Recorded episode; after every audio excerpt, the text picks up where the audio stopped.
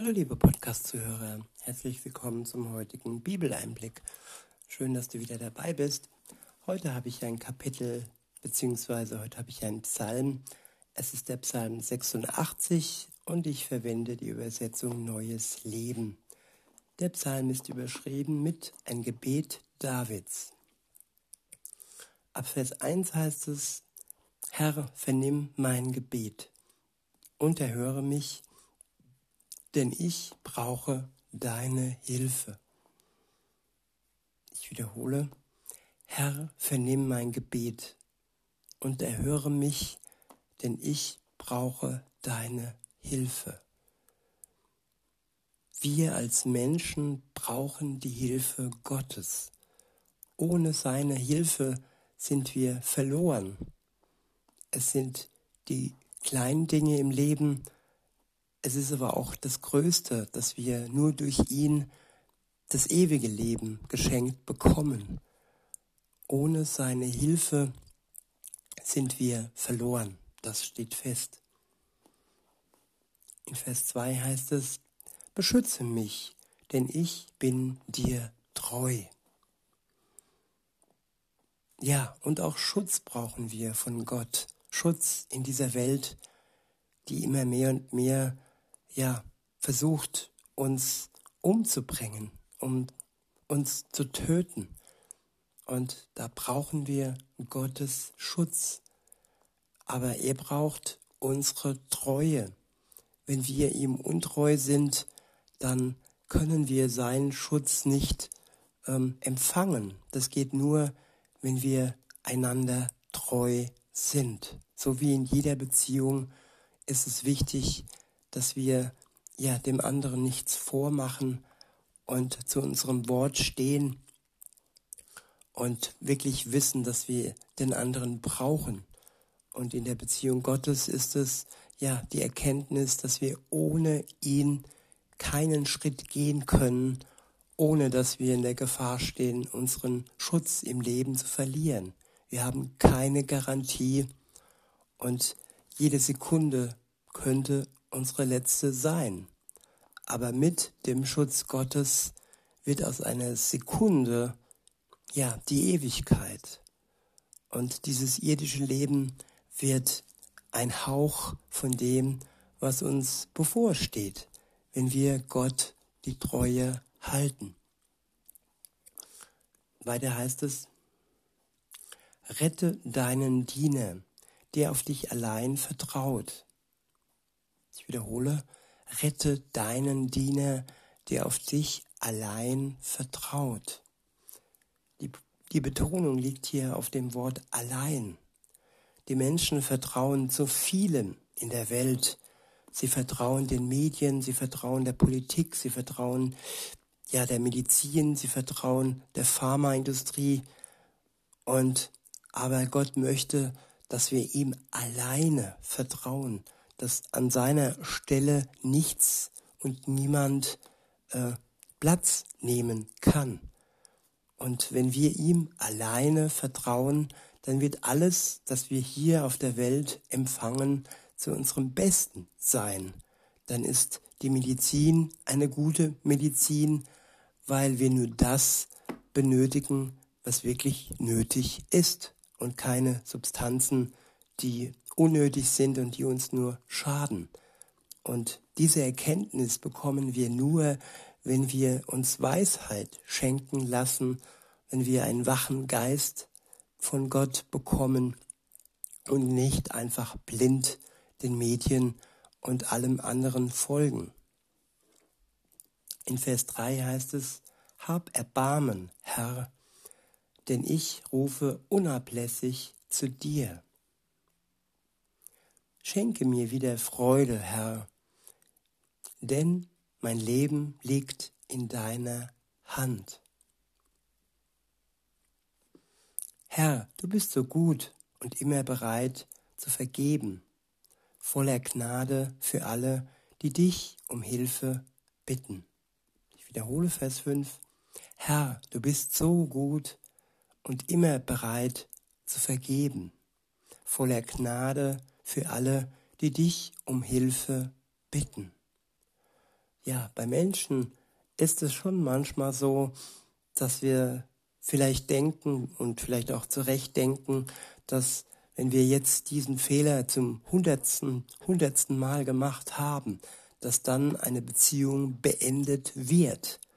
Manchmal wird eine Beziehung auch schon nach dem zweiten oder auch nach dem ersten Fehler beendet. Und ja, das sind Menschen. Und Gott ist eben nicht so. Er vergibt uns immer wieder gern. Er ist bereit zu vergeben. Er hat die Bereitschaft und wartet darauf, dass wir ihn um Vergebung bitten. Diese Bitte ist entscheidend. Ohne diese Bitte kann er uns nicht vergeben. Es benötigt wirklich die Einsicht, die Reue und ja, das Leid tun, dass es uns Leid tut. So ist es auch in jeder Beziehung. Wenn es einem nicht leid tut, dann können wir nicht neu anfangen. Dann können wir nicht dazu lernen. Dann sind wir gefangen in der Sünde und wie in einem Strudel, wie in einem Teufelskreis gefangen, der nie enden wird, bis wir dann zur Erkenntnis kommen, dass die Bereitschaft Gottes auf uns wartet, uns zu vergeben, wenn wir daraus wollen, wenn wir möchten, dass das Ganze ein Ende findet und uns eingestehen, dass wir die Bereitschaft dazu hatten, diese Sünde und diese Schuld auf uns zu nehmen. Ich wiederhole Vers 5 und fahre fort. Herr, du bist so gut und immer bereit zu vergeben voller Gnade für alle, die dich um Hilfe bitten. Höre mein Gebet, Herr, vernimm mein Flehen. Zu dir will ich kommen, wann immer mich die Sorgen überwältigen. Und du wirst mich erhören. Ja, zu ihm können wir immer kommen. Menschen haben Ruhezeiten und wenn wir dauerhaft jemanden aus dem Schlaf reißen, zum Beispiel, dann wird er irgendwann an seine Grenzen kommen. Aber Gott hat keine Ruhezeit. Er ist ja zu 24 Stunden für uns da. Und wir können zu jeder Zeit zu ihm kommen im Gebet, im Flehen, im Bitten. Und er wird uns hören denn er vernimmt unser Flehen. In Vers 7 heißt es, zu dir will ich kommen, wann immer mich die Sorgen überwältigen, und du wirst mich erhören. Herr, kein anderer Gott ist dir gleich, und niemand kann tun, was du tust. Ja, was können Menschen schon tun? Menschen sind alle abhängig davon, ja, dass sie zum einen leben, ohne Leben kein Tun. Und dieses Leben hat schon mal Gott in der Hand. Und sie können nicht bestimmen, ja, ewig zu leben, wenn Gott das nicht ermöglicht.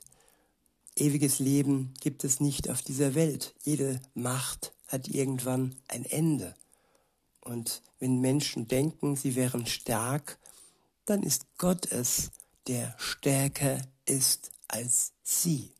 Und damit meine ich vor allem all die Machthaber, all die Tyrannen, die andere Menschen quälen und Schreckliches zufügen. Dies wird ein Ende haben, das ist gewiss. In Vers 8 heißt es, Herr, kein anderer Gott ist dir gleich und niemand kann tun, was du tust. Herr, alle Völker, die du gemacht hast, werden kommen und dich anbeten und deinen Namen preisen. Denn du bist groß und tust Wunder. Du allein bist Gott. Herr, zeige mir den richtigen Weg, damit ich nach deiner Wahrheit lebe. Nach seiner Wahrheit leben, das können wir, wenn wir ihn darum bitten, dass er uns den richtigen Weg zeigt im Leben. Bevor wir eine Entscheidung treffen, sollten wir ihn darum bitten, uns zu zeigen, ob diese Entscheidung wichtig ist, ob sie uns gut tut, ob sie uns schadet. Und wir sollten ihn bitten, dass er uns ja Weisheit schenkt und die Wahrheit offenbart bei jedem nächsten wichtigen Schritt. Weiter heißt es, gib mir das Verlangen ins Herz, dich zu ehren. Von ganzem Herzen will ich dich preisen, Herr, mein Gott. Ich will deinen Namen stets verherrlichen, denn deine Liebe zu mir ist groß. Ja, wer seine große Liebe in seinem Leben spürt, der möchte Gott verherrlichen. Und dieses Verlangen nach ihm gibt er uns ins Herz. Sein Geist erfüllt uns mit Liebe, mit allem, was nötig ist. Denn seine Liebe ist groß und sie ernährt uns, sie stärkt uns und sie führt uns Schritt für Schritt weiter zum Ziel. Weiter heißt es, du hast mich vom sicheren Tod gerettet. Gott, unverschämte Menschen greifen mich an. Grausame Menschen wollen mich töten. Ja, das auch heute, das ist auch heute so, dass die Menschheit von unverschämten Menschen angegriffen werden und ihre Grausamkeit, ja, den Tod der Menschheit will. Das sind keine alten Worte, das sind aktuelle Worte. Weiter heißt es, vor dir haben sie keine Ehrfurcht. Doch du, Herr, bist ein gnädiger und barmherziger Gott. Mit viel Geduld und voll Gnade und Wahrheit. Er ist gnädig und barmherzig zu denen, ja, die einsichtig sind, die einsehen, dass sie Fehler gemacht haben, dass sie Sünde auf sich genommen haben. Zu denen ist er gnädig und mit denen hat er Geduld. Er weiß genau, wo es sich lohnt und wo Menschen ja zu ihm umkehren. Er hat alles im Blick, er kennt dich ganz genau und wenn Geduld vonnöten ist, dann wird er sie für dich haben. Aber warum warten, wenn nicht heute seine Gnade und seine Liebe zu spüren? Diese Möglichkeit hast du, liebe Zuhörerin, lieber Zuhörer, tagtäglich. Und zu wissen, dass er Geduld hat, nee, das soll uns nicht davon abhalten, heute seine Liebe und seine Gnade in Anspruch zu nehmen. In Vers 16 heißt es, wende dich zu mir und erbarme dich. Gib deinem Diener Kraft, ja, rette mich, denn dir diene ich.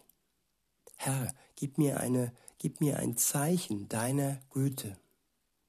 Dann werden sich alle, die mich hassen, schmähen weil du mir hilfst und mich tröstest. Ich wiederhole den letzten Vers. Herr, gib mir ein Zeichen deiner Güte. Dann werden sich alle, die mich hassen, schämen, weil du mir hilfst und mich tröstest. Ja, dieses Zeichen seiner Güte wünsche ich mir für heute, für dich, für mich und für alle, die wirklich seinen Trost nötig haben. Er wird uns trösten, das ist gewiss, wenn wir uns ihm zuwenden im Gebet, im Vertrauen, dann ist er für uns da. In diesem Sinne wünsche ich euch noch einen schönen Tag und sage bis denne.